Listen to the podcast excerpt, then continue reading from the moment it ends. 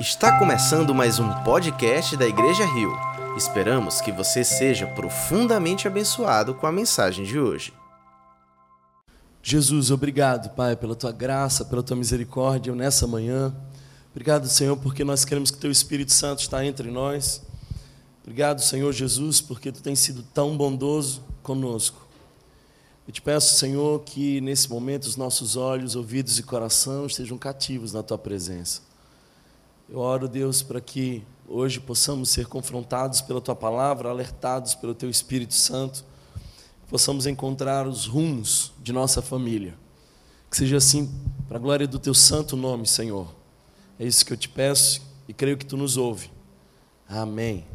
Amém. Queridos irmãos, que bom falarmos sobre família.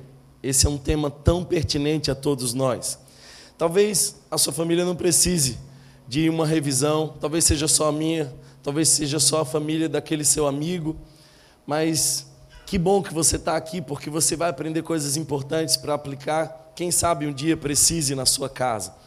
E eu hoje gostaria de introduzir a nossa série de mensagens explicando por que, que nós escolhemos esse tal do elefante. Porque o elefante não passa despercebido.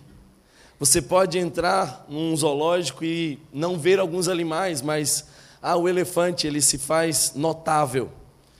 Sabe, o elefante é aquele problema que não dá para fingir que não está ali. São temas muito delicados, difíceis de tratar, mas que precisam de um tratamento e que precisam urgentemente de uma atenção especial. Eu quero que você possa pensar, sempre que nós tratarmos a palavra elefante, em algum problema, em alguma dificuldade, em alguma adversidade que a sua família venha enfrentar. Então, se você tivesse um elefante na sala de sua casa, era muito, muito improvável que você não notasse ele. Mas, infelizmente, muitos têm problemas na sua família e não querem tratar, ignoram como se eles não existissem. Nós estamos urgentemente precisando falar sobre família. Sabe, irmãos, a família é um núcleo base da sociedade. A nossa sociedade está doente porque as nossas famílias estão doentes. Nós precisamos falar sobre família. Não apenas ir na FUNASE ou em alguns lugares onde nós fazemos um trabalho em relação àqueles que já foram afetados, mas nós também, como igreja, precisamos falar para as famílias. Nós temos que fazer missão com aqueles que já sofreram por famílias desajustadas, mas nós precisamos também conduzir as famílias de uma maneira mais saudável. E eu queria aqui conversar com vocês sobre esse cenário da família moderna. Nós vivemos dias desafiadores para viver em família. Talvez o primeiro cenário que eu gostaria de destacar aqui é a geração do desapego. O sociólogo Zygmunt Bauman fala sobre isso muito bem, porque ele diz que nossas relações hoje são líquidas. Os nossos amores são descartáveis. As nossas relações são de custo-benefício. Então você está com a pessoa até o exato momento onde você já imagina que ela não lhe sirva mais. Por isso, a geração dos nossos antepassados aprendeu a consertar as relações e nós aprendemos a trocar as relações. Eu lembro da minha infância, onde meu pai dizia assim: vá comprar um remédio. E eu ia bater na porta da dona da farmácia, porque a farmácia já estava fechada, eu a chamava pelo nome, ela sabia quem eu era. E eu dizia: Olha, meu pai disse que acerta com você amanhã. E ela: Não, meu filho, sem problema, conheço seu pai há longos anos, está aqui o remédio que você precisa. Hoje em dia ninguém faz mais isso. A gente aprendeu esse negócio de pesquisa de preço, a gente não tem mais vínculo nenhum com ninguém. Antigamente a gente sabia quem fazia o pão. Hoje a gente quer saber onde o pão é mais barato. Isso tem as suas vantagens no mundo moderno, mas isso também foi colocado nas relações. Por isso, infelizmente, nós vemos o índice de divórcios aumentando consideravelmente. Eu não sei se você sabe, mas nos últimos anos, o índice de divórcio aumentou 160% no Brasil. Nós estamos vivendo uma crise muito grande acerca das famílias modernas. É um grande desafio viver na, em família numa geração onde as pessoas se desfazem umas das outras com muita facilidade. Mais que isso, um outro cenário desafiador para a família moderna é a era digital. Quem de vocês aqui não sofre com esse negócio? Hoje, um casal se deita, a luz se apaga e duas luzezinhas se acendem. Essa é a paisagem da cama de casal. As pessoas não mais se conversam. Nós estamos vivendo numa hiperconectividade. A era digital aproximou quem estava longe e distanciou quem estava perto. Hoje em dia tem pai falando com seu filho dentro de casa pelo WhatsApp. Olha, vem aqui na sala, preciso falar com você. São desafios. Como é que a gente vive nesse negócio? Os nossos filhos estão muito mais conectados do que deveriam. É interessante porque quando nós pesquisamos um pouco mais sobre isso, os nossos filhos têm mais acesso a informações do que nós aos 15 anos de idade.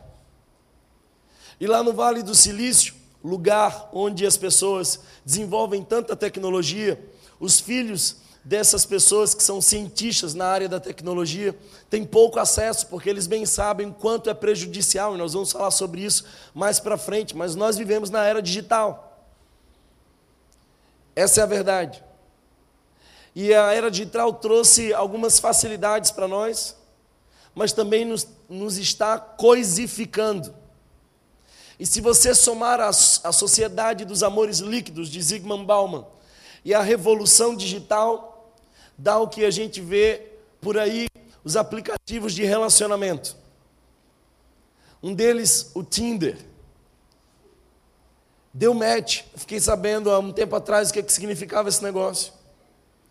É quando alguém tem um interesse por um prazer momentâneo, e encontra uma outra pessoa que tem interesse por um prazer momentâneo, e a era digital promove encontros superficiais de pessoas que têm o fim em si mesmas. Elas estão olhando para dentro de si mesmas.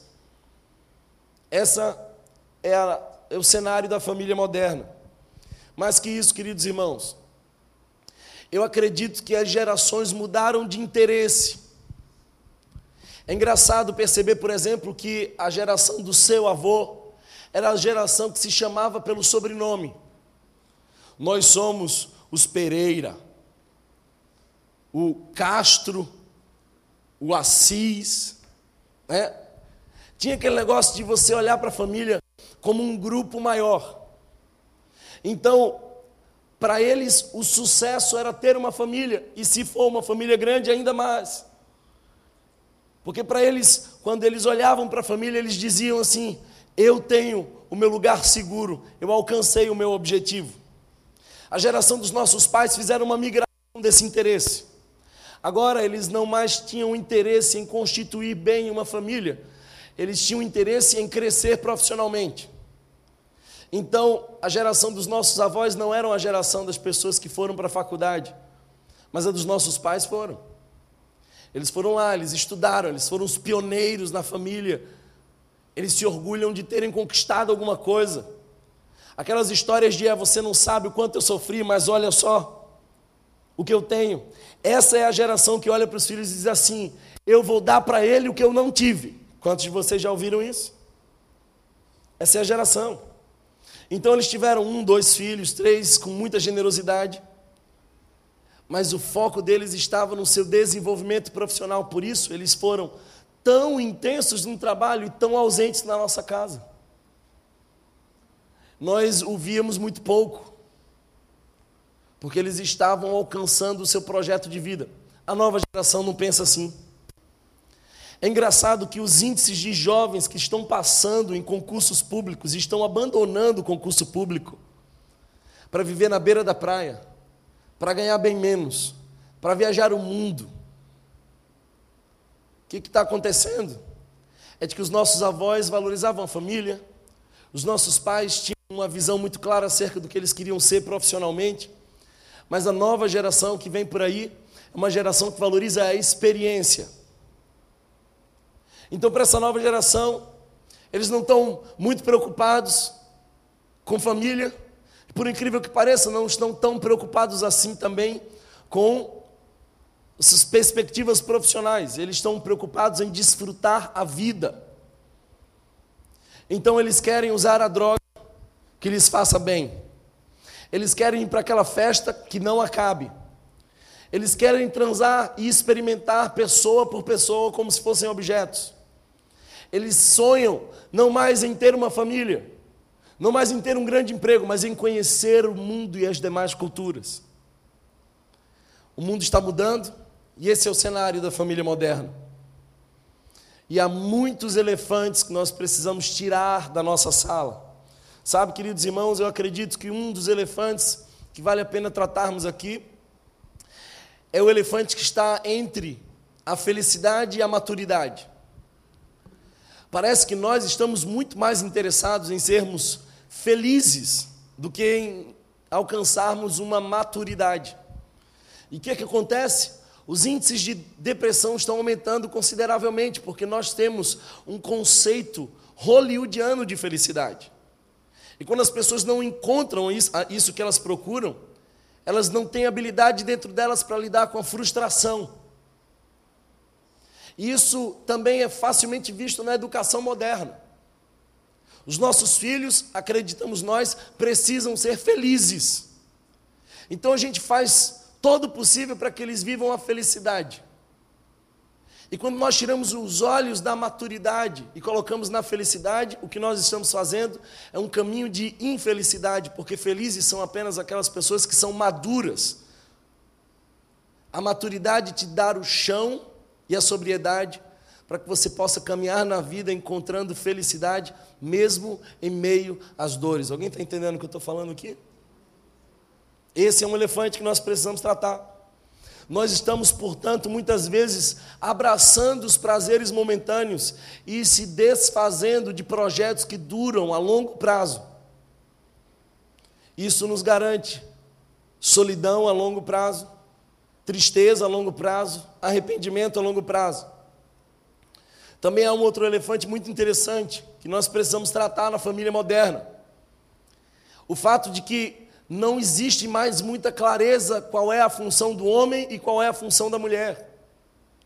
E eu não estou dizendo aqui que as mulheres não possam alcançar lugares importantes profissionalmente.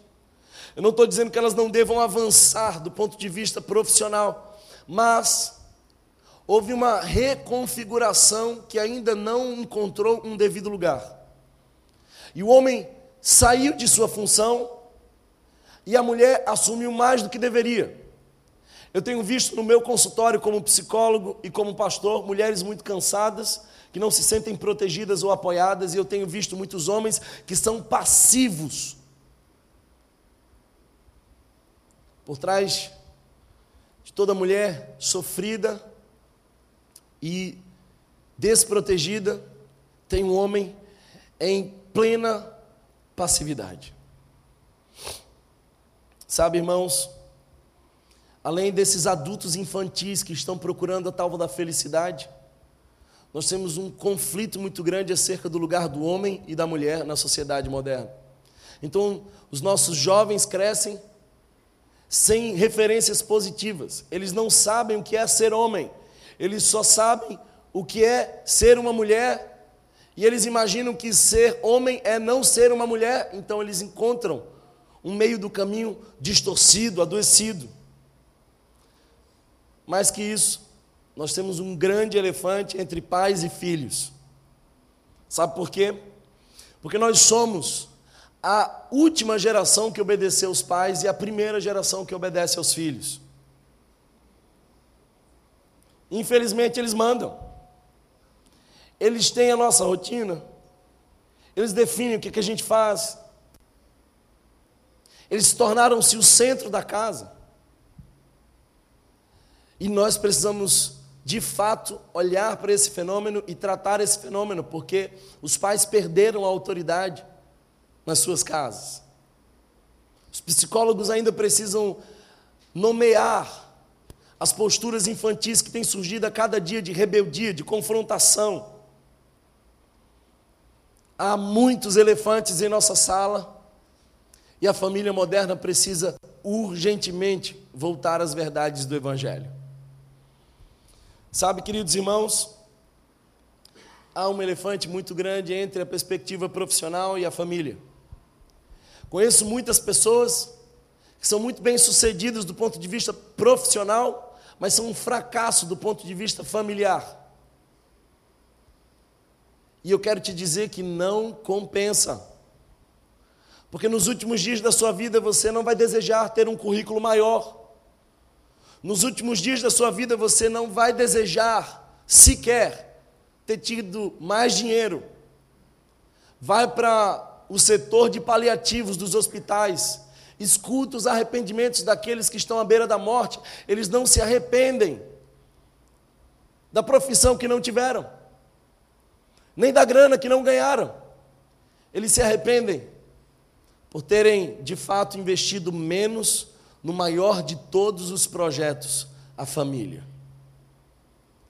Por isso, há um elefante em nossa sala. Há um elefante em nossa sala no quesito cônjuge e filhos. Você já percebeu que antigamente as fotos da família, os filhos estavam na periferia da foto? e o casal no centro. Era o patriarca, a matriarca e a prole. Olha as fotos da família moderna e você vai ver que tem uma criança no centro e dois na periferia. E é fato, queridos irmãos, eu sei que eu estou falando para um auditório que me entende. Nós hoje olhamos para os nossos filhos com mais valor, com mais apreço do que para o nosso casamento.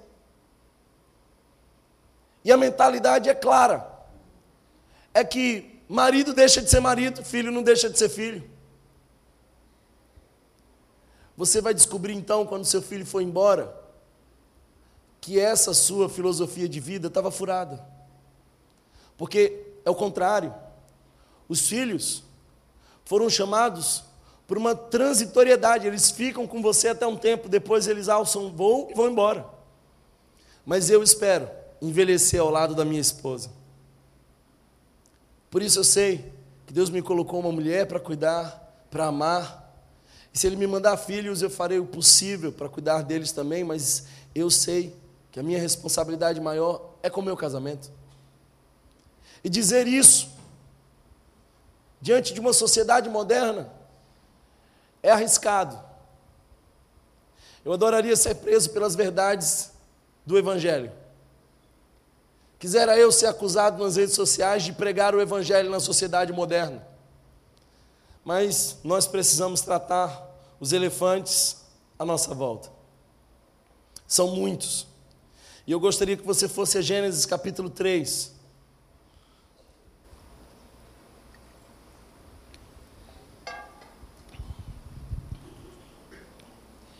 Gênesis capítulo de número 3.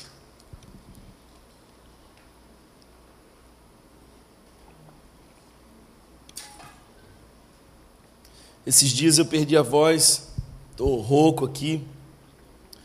Espero conseguir pregar nos outros dois cultos, não sei se vai ser possível. Orem por mim. Gênesis capítulo de número 3.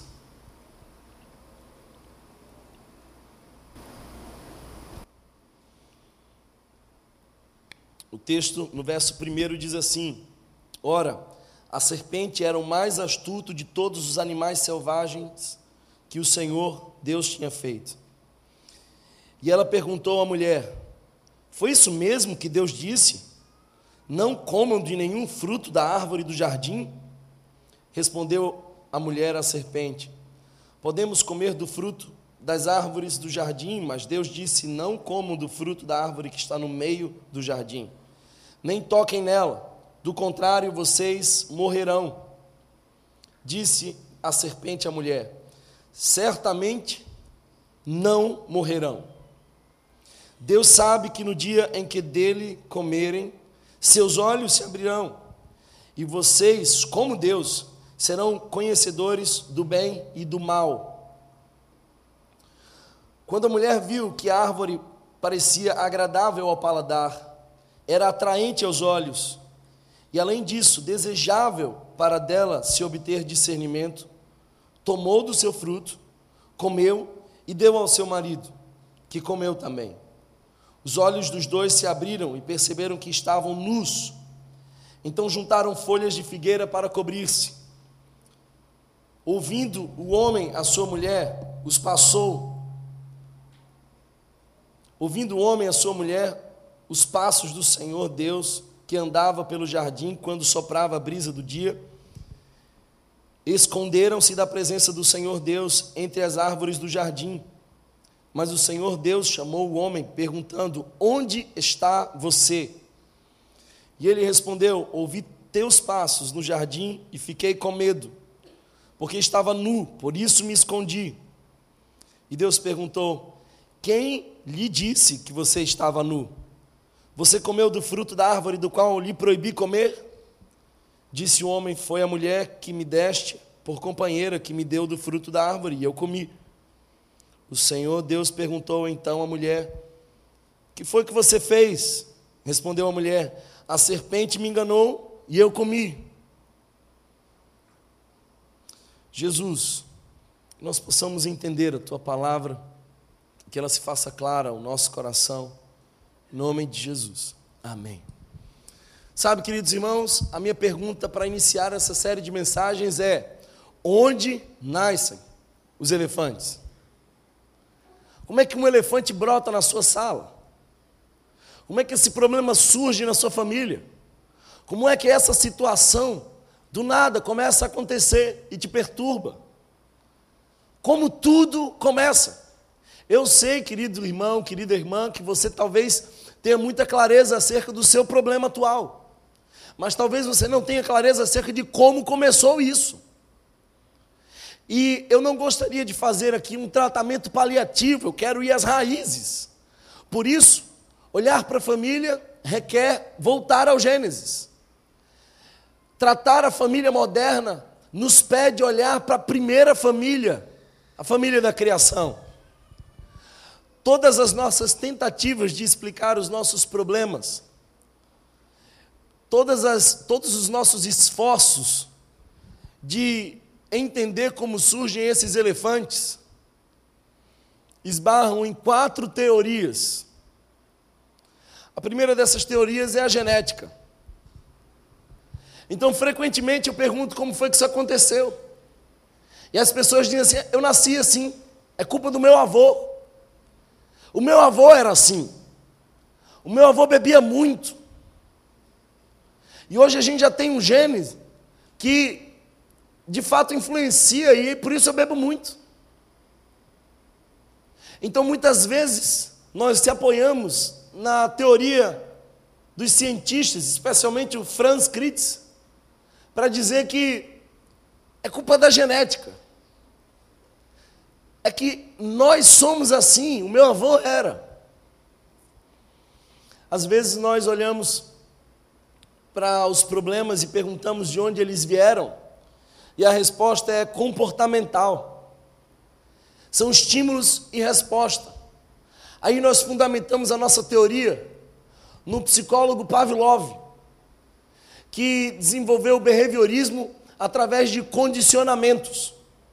Ou seja, os estímulos nos provocaram. Foram os eventos. Foi aquilo que aconteceu comigo.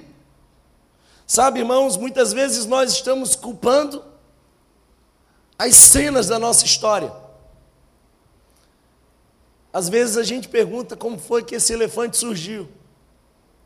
E a resposta não é genética nem comportamental. A resposta é psicológica. Então não foi o seu avô, não foram os eventos, foram os seus pais. Foi como seu pai tratou você, foi como sua mãe tratou você. Foi o afeto que você não teve. Foi a dureza que você recebeu. Foram os castigos desnecessários. Foi a referência paterna, referência materna. E aí você se apoia muitas vezes na teoria de Freud, que tudo está fundamentado lá. Pois bem, se você quiser ainda uma outra alternativa para explicar os elefantes, quem sabe você se apoie do ponto de vista sociológico. Talvez você faça uso de Marx que vai dizer que nós somos um produto do meio, que é a sociedade que vai nos modelar. Então você começa a dizer assim: olha, é porque a minha cultura é assim, os meus amigos fazem assim, é que eu vi isso desde a infância, eu aprendi isso.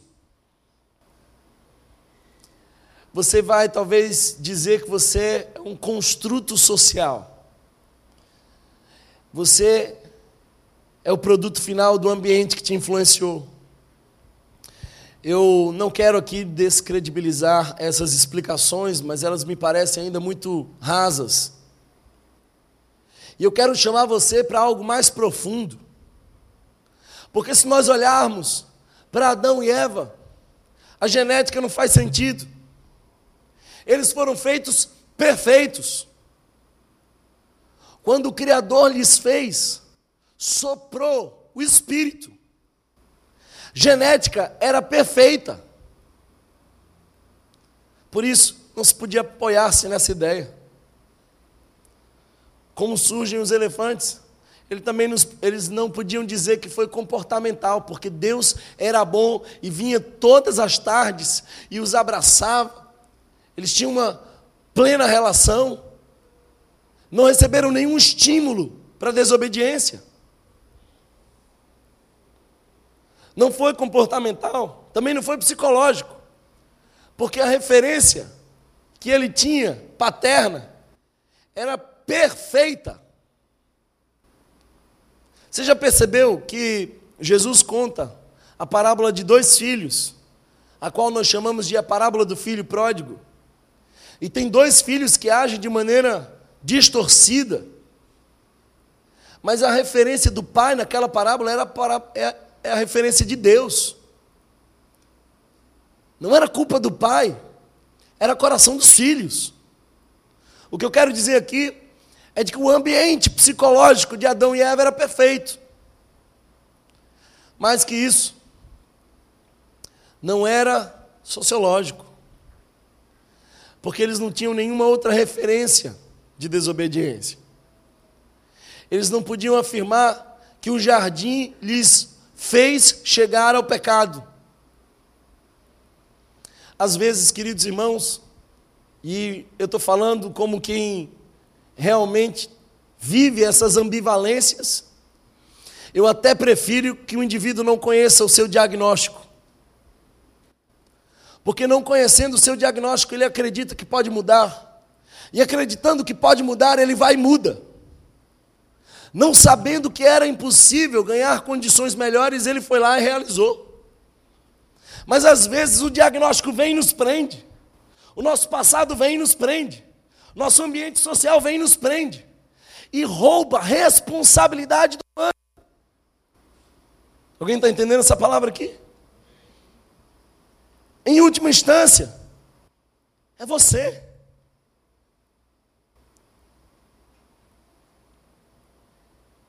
Eu gosto de Sartre quando diz: não importa o que fizeram com você, ou não importa o que aconteceu com você, importa é o que você vai fazer daquilo que aconteceu. É como você reage, é a sua atitude diante disso tudo. Eu quero explicar do ponto de vista bíblico e ontológico de onde vêm os elefantes. Como nasce um elefante? como surge um problema. E talvez a primeira coisa que eu gostaria de citar aqui, como razão dos elefantes, você pode observar no verso 4 e 5.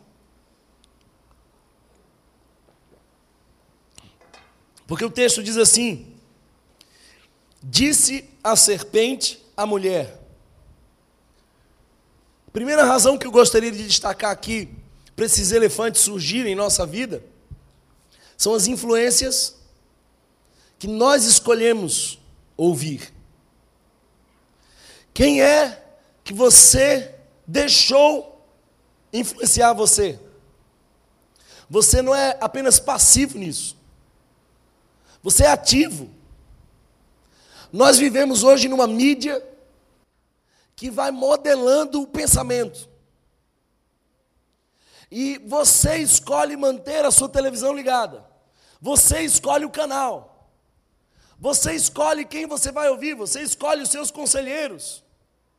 Você escolhe os seus filmes. Eu descobri há alguns anos atrás que eu gostava de filmes violentos. E por um tempo eu comecei a perceber que um dos filmes que me chamava a atenção eram filmes de vida real, onde os policiais prendiam os ladrões. E eu gostava de ver aqueles filmes, às vezes, truculentos. Aí eu fui percebendo que a minha alma estava começando a ser tomada por sentimentos de uma pseudo-justiça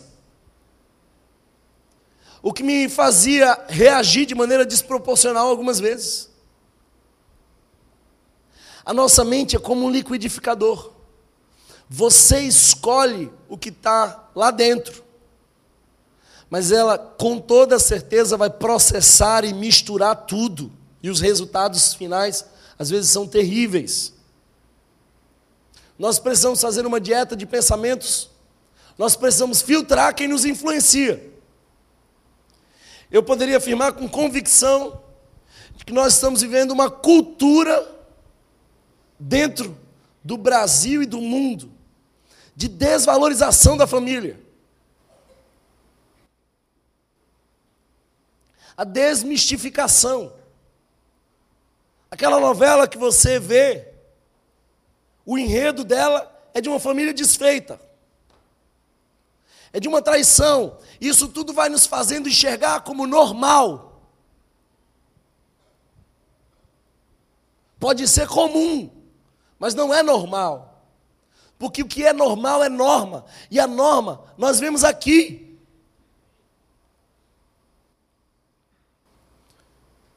Quem são os seus conselheiros? Outro dia eu encontrei um rapaz pensando em divórcio. Ele falou assim: é porque eu estava conversando com um amigo e ele, ele disse para mim: a senhora vai ser feliz, larga esse casamento. Quem é que está influenciando a sua história? Vale aqui lembrar o Salmo 1 que diz: Bem-aventurado o homem que não se detém no caminho dos pecadores, nem se assenta na roda dos escarnecedores, antes o seu prazer está na lei do Senhor. Quem é que faz a sua cabeça? Porque os elefantes começam na desconstrução daquilo que Deus nos deu. Quantas das pessoas mais pervertidas que eu já conheci na minha vida vieram de berços cristãos, onde se tinha uma intensa repressão, pouco diálogo e uma influência tentadora do mundo moderno.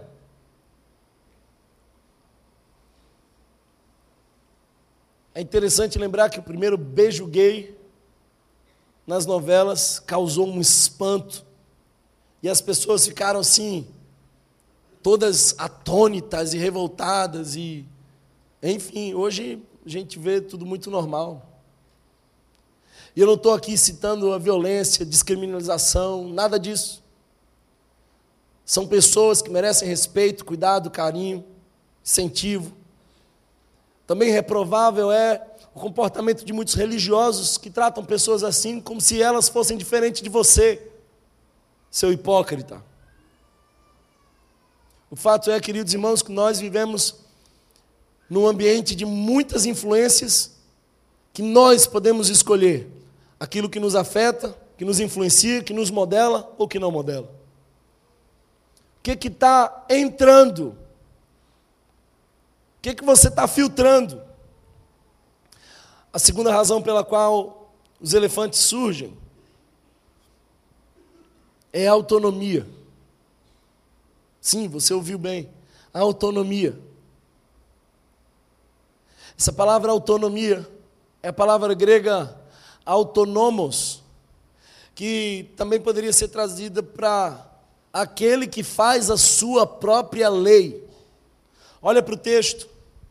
E se você observar o verso, 3, o, o verso 6, você vai ver o seguinte: Quando a mulher viu que a árvore parecia agradável ao paladar, era atraente aos olhos e, além disso, desejável para dela se obter discernimento, tomou do seu fruto. Deixa eu te dizer uma coisa: quem é que manda na sua, na sua vida? que, que governa a sua história? Eva acreditou que ela era dona de si mesma. Ela acreditou e disse assim: Eu sou dona do meu nariz. Ela escreveu nela mesma: Meu corpo, minhas regras. Ela assumiu o lugar de centro. Sabe, ela desobedeceu ao mandamento, uma referência para além de si mesma. Todos nós carecemos de referência. Todos nós aqui temos uma referência. Talvez a referência não seja mais exata, mas todos nós aqui temos uma referência. Não se espante com a minha referência, porque minha referência vive desde a eternidade. Mas, infelizmente, nós somos assim, nós estamos buscando autonomia. Nós queremos ser a autoridade de nós mesmos. Ninguém manda em mim. Aí, deixa eu te dizer como funciona um casamento assim, fácil.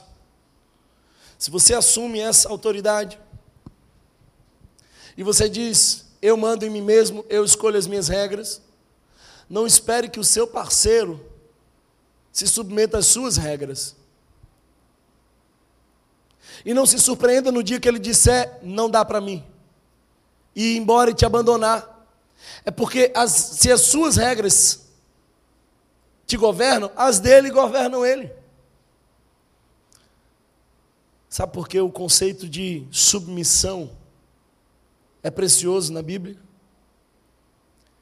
É porque uma mulher se submete a uma missão que não é a missão do marido, é a missão de Deus.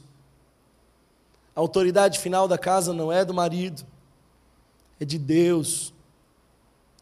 Ei, homem, não é você que é o machão e que o manda tudo e que a sua esposa tem que obedecer, você está doido? A tua autoridade vem da palavra de Deus, e no momento que você não está na palavra de Deus, você perdeu sua autoridade. Quem é a autoridade da sua casa? Sabe, parece que Eva aqui estava determinada a seguir a tríplice influência da tentação. Se você observar, o texto diz que parecia agradável ao paladar, atraente aos olhos e desejável. Você já percebeu que 1 João, capítulo 2, versos 16 e 17 diz que o pecado é concebido por conta da concupiscência da carne, dos desejos dos olhos e da soberba da vida. Você já percebeu que Jesus foi tentado nessas três áreas?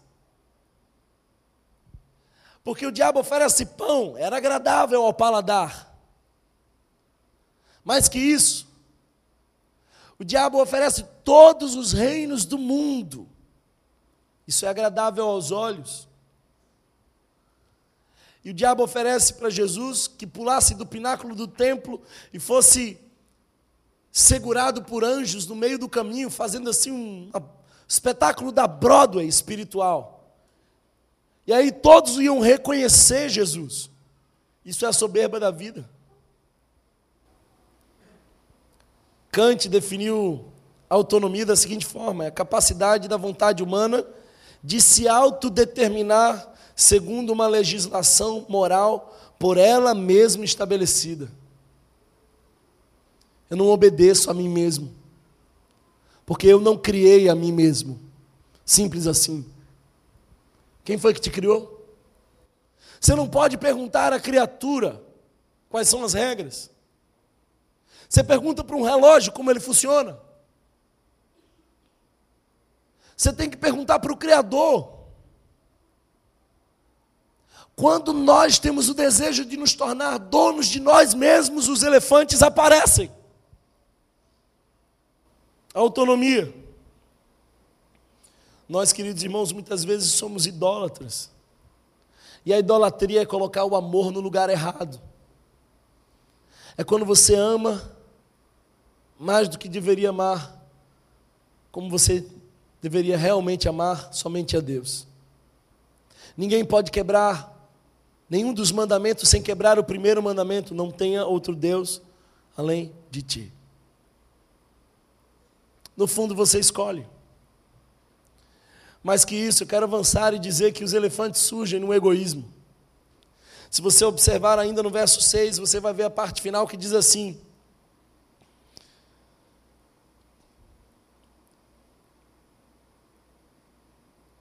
Tomou do fruto, comeu e o deu ao seu marido, que comeu também. Deixa eu te fazer uma, pensar uma coisa. Egoísmo não é simplesmente você não compartilhar. Egoísmo é quando você e a sua satisfação é muito maior do que o interesse de fazer o bem e satisfazer outra pessoa. Pensa uma coisa comigo. Jesus fez várias vezes a partilha da comida. Mas sempre Jesus fazia a partilha da comida assim. Ele erguia o pão, ele dava graças, ele o partia, ele distribuía e depois ele comia. Paulo vai dizer que nós temos um Deus, e o Deus é o nosso ventre, é o nosso desejo. Somos nós mesmos, montados em nós. Sabe, irmãos, eu, eu tenho conversado com casais que estão se desfazendo, e o eu é o responsável por isso. Outro dia atendi uma pessoa que pensava em divórcio, ela dizia assim: é porque eu, eu, eu, eu, eu, eu, eu. Eu disse: você já percebeu quantas vezes você falou eu? Por que, que você quer casar? Porque eu quero ser feliz, então não case, não. Se você quer ser feliz, não case. Conselho pastoral. Case não. Porque provavelmente você encontrou alguém com o mesmo interesse. E essa pessoa, no momento exato que ela achar que ela não é mais feliz, ela vai te deixar infeliz. Porque o compromisso último da geração moderna não é com o outro, é com a sua vontade, é com comer primeiro e partilhar depois. O projeto do casamento é um projeto altruísta. Se partilha primeiro, se come depois. Olhem para Jesus. Nós hoje estamos vivendo pessoas, vendo pessoas que são capazes de desfazer uma família inteira para alimentar o seu próprio ego. Escuta uma coisa: o seu pecado não afeta só você. Quem disse isso? É meu pecado. O seu pecado afeta muitos.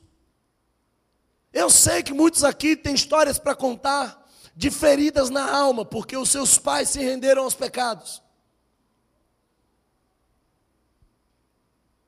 Você já ouviu a história de um filho cujo pai era dependente químico? Alcoolista, prostituto. Vocês foram feridos por pessoas egoístas que só estavam pensando em si mesmas e agora vocês repetem a história. Mais uma vez pensando na sua satisfação momentânea, vocês põem em risco o projeto eterno de Deus. Egoísmo. Quando você é o centro de você mesmo, o resultado emocional disso é egoísmo. Thomas, e quando o outro é o centro de mim mesmo? Quando o outro é o centro de você, o resultado disso é dependência emocional, não é isso que também deveria ser vivido. Quando você ama demais o outro, espera demais do outro, vive demais pelo outro, você sai da postura do parasita para a postura do hospedeiro, e nenhum dos dois foi para qual Deus te fez. Então, Thomas, quem tem que ser o centro? Deus. Porque Deus é o único capaz de colocar um equilíbrio e te fazer entender que você é amado por Ele, por isso deve amar um outro também. Você percebe que a sua família vai enfrentar muitos elefantes se não for tratado esses problemas? Hoje em dia, muitos casais, eu sei que eu estou falando para um monte deles aqui, casam e casam tarde. E depois que casam, tem um problema difícil de resolver, que é o que é meu e o que é seu. Aí um faz uma conta, outro faz outra conta. É o seu dinheiro, o meu dinheiro, eu pago. Eu pago isso aqui, você paga aquilo lá. Vocês são sócios no negócio chamado casamento. E aí a dificuldade maior é quando for para repartir o filho. Aí tem que entrar um juiz para resolver isso. Porque vocês são incapazes de descobrir o nosso. Então é o meu, é o seu.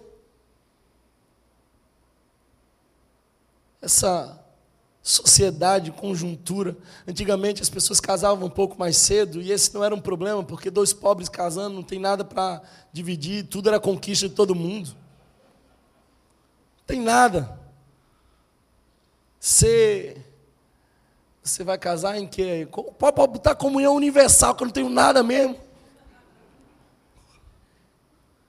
Hoje em dia o pessoal casa mais tarde. Aí já tem a sua torre de Babel. É difícil abrir mão disso, né? Egoísmo. O egoísmo é a erva daninha das relações. Os casamentos não acabam por infidelidade, acabam por egoísmo.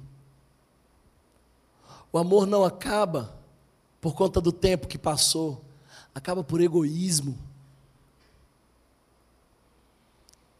E deixa eu te dizer uma coisa: o egoísta nunca vai ser feliz. Profundamente feliz. Eu gosto muito da música popular brasileira. E uma das músicas que diz assim: do Tom Jobim, é impossível ser feliz sozinho. Mas o egoísta vai parar sozinho. Ele vai terminar assim. Eu quero avançar e dizer para você uma outra razão pela qual os elefantes surgem em nossa família. Eu chamo isso de os segredos. Verso 7 a 9. Se você observar o verso 7 a 9 diz isso.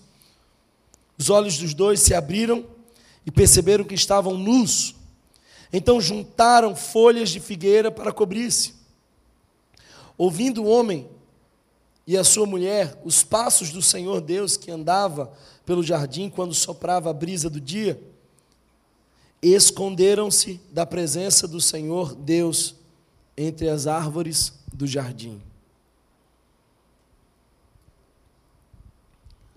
Queridos irmãos,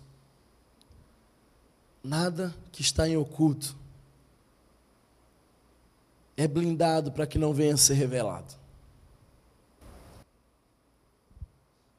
A mentira é o recurso que muitas vezes nós usamos para escapar das consequências imediatas, mas elas nos acrescentam consequências ainda piores. Nós temos os nossos segredos, as coisas que a gente não conta para ninguém, as coisas que ninguém sabe, as coisas que a gente esconde. A pornografia é um grande segredo. É aquilo que as pessoas fazem quando ninguém está vendo. Mas deixa eu te dizer uma coisa: não adianta tentar se esconder, não adianta tentar se cobrir, Muitas vezes nós estamos criando problemas ainda muito maiores. Alguns estudiosos dizem que as folhas da figueira queimam, ardem, coçam. Você consegue imaginar isso? Olha só, Adão e Eva, para onde foram correr? Para tentar resolver esse problema. Eles tentaram se esconder na folha da figueira. Isso lhe causa um incômodo ainda muito maior. Aí eles foram tentar se esconder de Deus. Você nunca ouviu falar? O que o salmista diz? Se eu fizer a minha cama no mais profundo abismo, ali estás. E se eu colocá-la no mais alto monte, ali também estás. Nós somos eternos flagrantes diante dos olhos do Senhor. Isso me faz lembrar a história de Davi.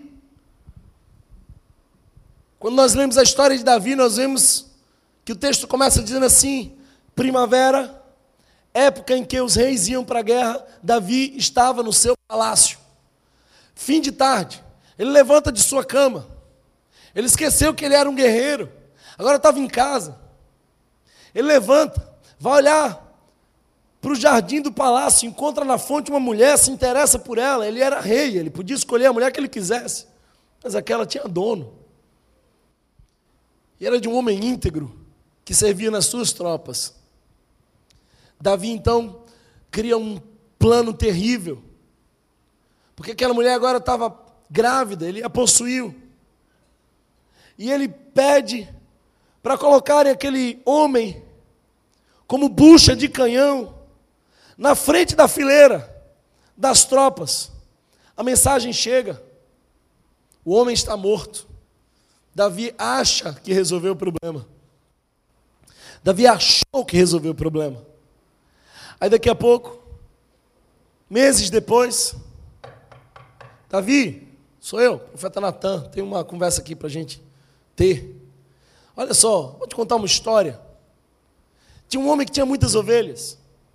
Aí ele recebeu uma, uma turma em casa e queria fazer um churrasco.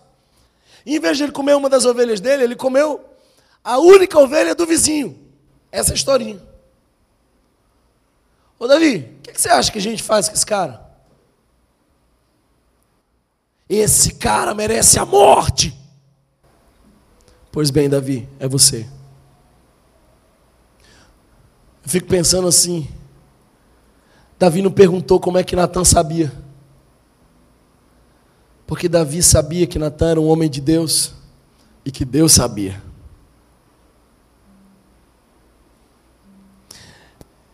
Outro dia eu perguntei para um rapaz assim: qual foi o motivo da briga de vocês? Ele falou: é porque minha mulher pegou o meu celular sem a minha permissão e eu deixei o meu celular aberto. Justo na hora que eu tinha terminado de usar, e ela viu umas conversas que não deveria ver.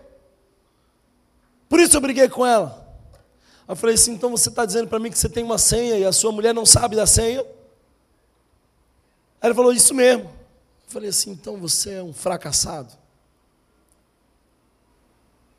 Porque se a tua vida não anda na luz, e você tem segredos, e a tua mulher não pode acessar o teu celular, não conhece a tua história, não sabe por onde você anda, você não é um homem de Deus. Alguém recebe essa palavra aqui hoje? Se o casal tem senha, nenhum sabe a senha do outro, há um elefante na sala. Histórias de abuso encobertadas, escondidas. Quando a gente esconde a história de um abuso, a gente está protegendo o abusador. Quantas histórias de violência doméstica? As estatísticas nos mostram que as mulheres cristãs também estão apanhando em casa. E não há denúncia. São os segredos. É aí que nasce um elefante. E aí que nasce um elefante. Finanças. Quantas vezes eu vi isso? Minha mãe era comerciante. As mulheres entravam na loja da minha mãe e diziam assim: Olha, estou comprando isso, isso, isso aqui, mas não conta para o meu marido, não, tá? Você já entendeu que isso é um tipo de infidelidade? Aí o marido, por outro lado, é um, um grosseiro Aí ele diz assim: Você não pode comprar isso não. Duas semanas depois ele troca o carro. É um estúpido, egoísta. Existem elefantes que precisam ser tratados em nossa casa e nós precisamos, de fato, encará-los. Quero avançar e dizer para vocês a última razão pela qual muitas vezes os elefantes aparecem na nossa sala. Auto-vitimização. Auto-vitimização. Você observa no verso 12 e 13, olha para isso. Disse o homem: Foi a mulher que me deste por companheira. Ela me deu fruto e eu comi. Aí o Senhor vai conversar com a mulher e diz assim: O que, é que você fez? Ao que ela responde: Foi a serpente que enganou e eu comi.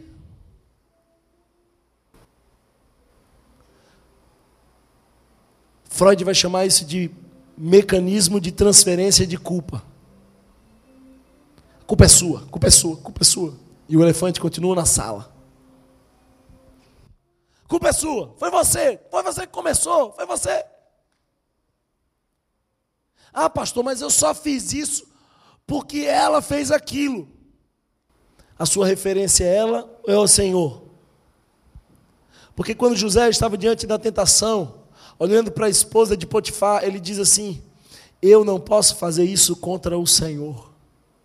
A tua referência é Deus, é o Senhor. Você foi traído, aí agora você tem que trair. Quem é a tua referência? Você não pode abrir mão do seu caráter porque outra pessoa o fez. Se ela não conhece a graça de Deus, pelo menos você vai poder apresentá-la com caráter íntegro. Quantas histórias de mulheres tementes a Deus que viveram o Evangelho até as últimas consequências. Outro dia eu ouvi o testemunho de uma delas. Disse assim: Olha, eu suportei meu marido com muitas dores por alguns anos. E eu perseverei em oração. E o meu marido tomou decisão por Cristo.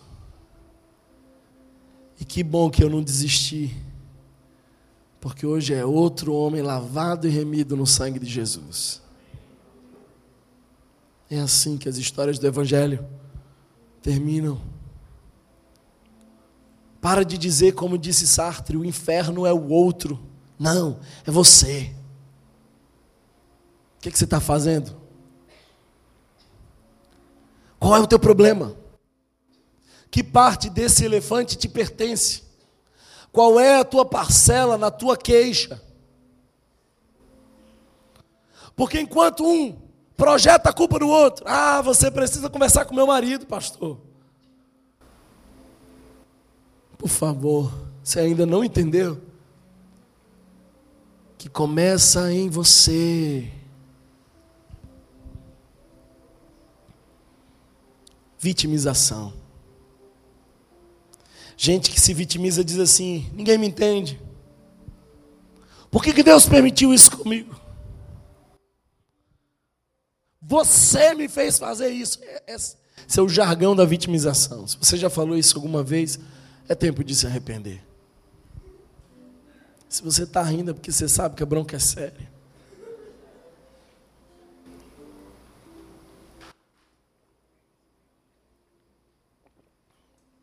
E pior, é um, um coitadinho conformado.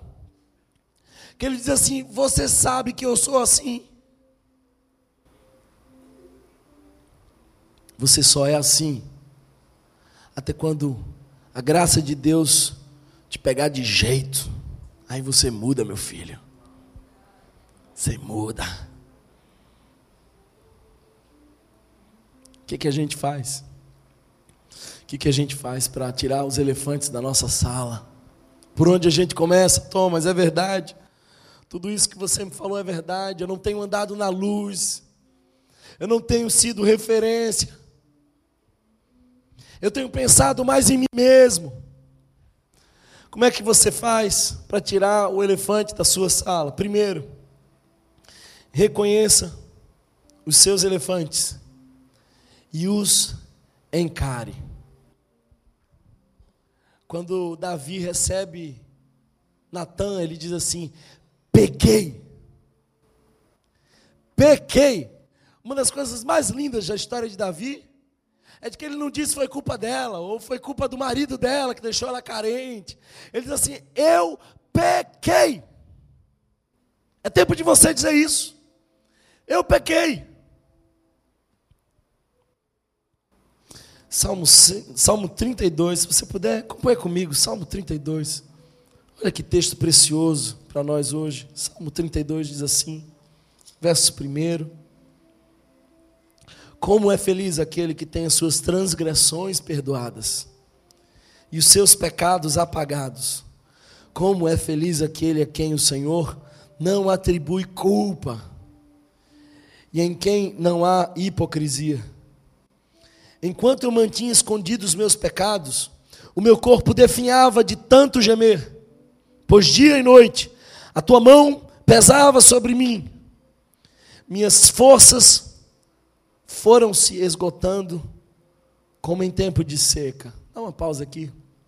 Eu sei que alguns que você, de vocês que me ouvem estão vivendo esses dias. Como em tempo de seca. Como as forças que vão indo embora. Tem uma hora que você não aguenta mais, você confessa. Porque secou. Como em tempo de seca. Verso 5 diz: Então reconheci de reconheci diante de ti o meu pecado e não encobri as minhas culpas. Eu disse: confessarei as minhas transgressões ao Senhor, e tu perdoastes a culpa do meu pecado. Portanto, que todos os que são fiéis orem a ti enquanto podem ser encontrados. Quando as muitas águas se levantarem, isso é o dia da crise quando as muitas águas se levantarem. É o dia que o dia mal chega para o seu casamento, que vai chegar. É o dia que você sente que você foi peneirado. Quando as muitas águas se levantarem, e elas virão, elas não os atingirão. Alguém recebe essa promessa hoje? Tu és o meu abrigo, tu me preservas das angústias e me cerca de canções de livramento. Faz desse salmo a sua oração hoje. Faz desse salmo. Confessei. Chega. Não dá mais para calar, porque enquanto calo, eu seco. Mas quando eu confesso, quando eu abro a minha alma, e o texto diz assim: quando eu confessei diante de ti, Senhor, quando eu me rendi, quando eu levantei as minhas mãos e disse: não dá mais os meus pecados foram perdoados. Essa manhã de perdão, de graça, de recomeço, de reconciliação. Agora, arrependimento, queridos irmãos, não é só choro. Eu mesmo não me impressiono mais com choro. Arrependimento é mudança de atitude, é fazer diferente. Além de confessar, mudar. Além de reconhecer, agora transformar-se. Tem muita gente aí que prefere mudar o casamento do que era mudar a si mesmo. Tem gente que está trocando de casamento, sim,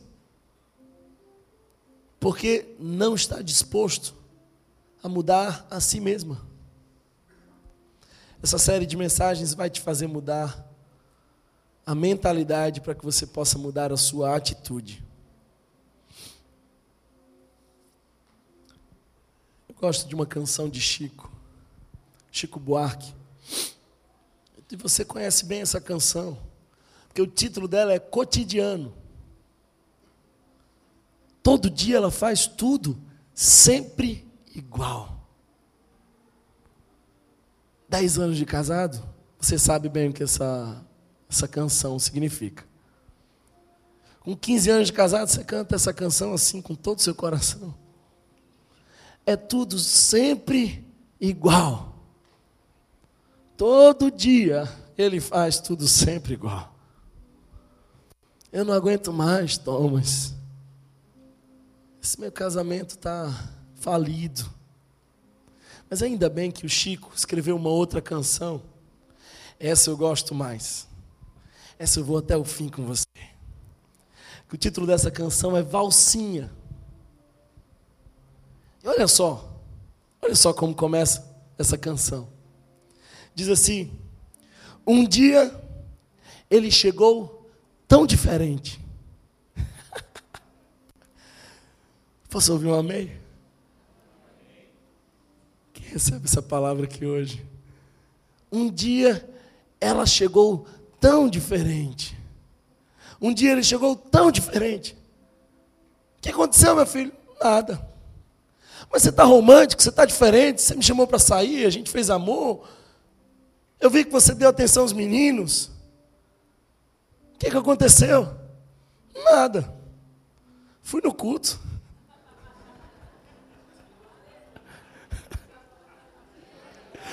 Glória a Deus. Um dia ele chegou tão diferente do seu jeito de sempre chegar. Olhou-a de um jeito muito mais quente do que se costumava olhar. E não maldisse a vida tanto quanto em seu jeito de sempre falar. E nem deixou-a só num canto. Para seu grande espanto, convidou-a para rodar. E então ela se fez bonita como há muito tempo não queria usar. Como seu vestido decotado, cheirando aguardado de tanto esperar. Depois os dois deram-se os braços, como há muito tempo não se usava dar. E os cheios e os cheiros de ternura e graça foram para a praça e começaram a se abraçar. E ali dançaram tanta dança que a vizinhança toda despertou. E foi tanta felicidade que toda a cidade se iluminou. E foram tantos beijos loucos, tantos gritos roucos, como não se ouvia mais, que o mundo compreendeu. E o dia amanheceu em paz. Tudo começa quando diz: um dia ele chegou diferente. Você tem que mudar, meu filho, para as coisas mudarem. Em vez de você trocar a relação, troca a postura. Em vez de você deixar, seu, deixar o seu marido de lado, chega como há muito tempo você não costuma chegar. É tempo de confessar, mas é tempo de mudar, para que os elefantes saiam dessa sala. E por último, e o mais importante, com isso eu encerro dizendo, no verso 21, o texto diz: O Senhor Deus, Gênesis capítulo 3, verso 21 diz: O Senhor Deus fez roupas de pele e com elas vestiu Adão e sua mulher. Sabe o que é isso? É a graça de Deus fazendo nova todas as coisas. Para você mudar a sua família, para você salvar o seu casamento, para você curar a sua relação com seus filhos, você precisa ser vestido da graça de Deus. O texto diz que eles se sentiam nus. Antes eles andavam nus e não se envergonhavam, mas agora eles se sentiam nus. Aí Deus vai. E a primeira morte acontece. Você já percebeu que o texto diz que ele fez roupas de pele para que Adão e Eva fossem cobertos de pele? Alguém perdeu a vida. Foi assim. Para que a graça de Deus transbordasse na sua família, foi que Jesus morreu naquela cruz. Você lembra como foi que Jesus morreu? Antes de ser pendurado na cruz, ele foi despido. Jesus morreu nu, para que hoje ele pudesse te vestir com graça. Por isso, Paulo diz que nós fomos revestidos de toda graça. Jesus abre as portas do recomeço da sua história. Como é que tudo pode ser diferente? Tudo passa a ser diferente quando Deus nos cobre, quando Deus nos veste, porque Ele é o cordeiro que foi imolado para que nós pudéssemos ser vestidos de toda a graça. Isaías 61, 10 diz: Regozija-se minha alma em meu Deus, pois Ele me vestiu com vestes da salvação, e sobre mim pôs o manto da justiça. Eu quero orar com você. É tempo de mudar, é tempo de transformar a sua realidade. É tempo de se arrepender, é tempo de confessar ao Senhor. Não há nada em que eu creia mais do que na palavra de Deus mudando a história de nossa família. Mas tudo começa quando você se arrepende. Quando você diz, como disse Davi: Eu pequei. Eu pequei. É tempo de se arrepender. Se arrepender do, da sua postura de auto-vitimização, do seu egoísmo. Se arrepender porque você tornou-se o centro de si mesma e estabeleceu para si as suas regras. Se arrepender porque o seu pecado fez outras pessoas chorarem. Mas a graça de Deus na sua vida pode sarar também outras pessoas. Feche os teus olhos, vamos orar ao Senhor. Quero pedir para que nesse momento você coloque diante de Deus o seu coração, a sua família.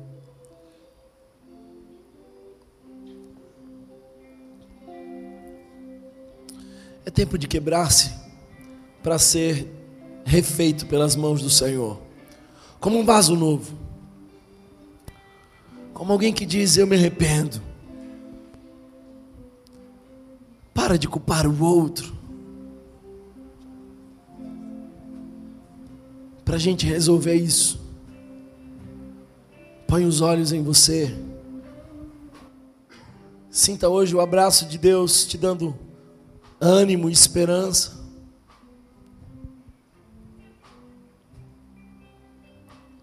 Jesus, eu oro nesse momento para que Teu Espírito Santo conduza, Senhor de maneira sobrenatural essas famílias. Converte o coração dos filhos aos pais, dos pais aos filhos. Nós nos arrependemos pelo nosso egoísmo. Jesus, nós nos arrependemos, Pai, porque nós nos tornamos o centro de nós mesmos. É tempo de mudar, Senhor, as nossas influências. Jesus, que a tua palavra seja o prazer do nosso coração e que ela nos influencie. É tempo de confessar os nossos pecados. É tempo de reaquecer a chama na tua presença. Fica conosco, Senhor. Eu oro, Senhor, pelos casamentos que têm vivido dias difíceis. Eu oro, Jesus, pelos pais e filhos que já não se entendem. Eu oro para que tu nos cubra com a tua graça. Que a gente já não sinta mais essa vergonha. Mas que hoje a alegria do recomeço tome conta de nós. Que seja assim para a glória do teu nome, Jesus. Amém. Se você foi abençoado por essa mensagem, compartilhe com alguém, para que de pessoa em pessoa alcancemos a cidade inteira.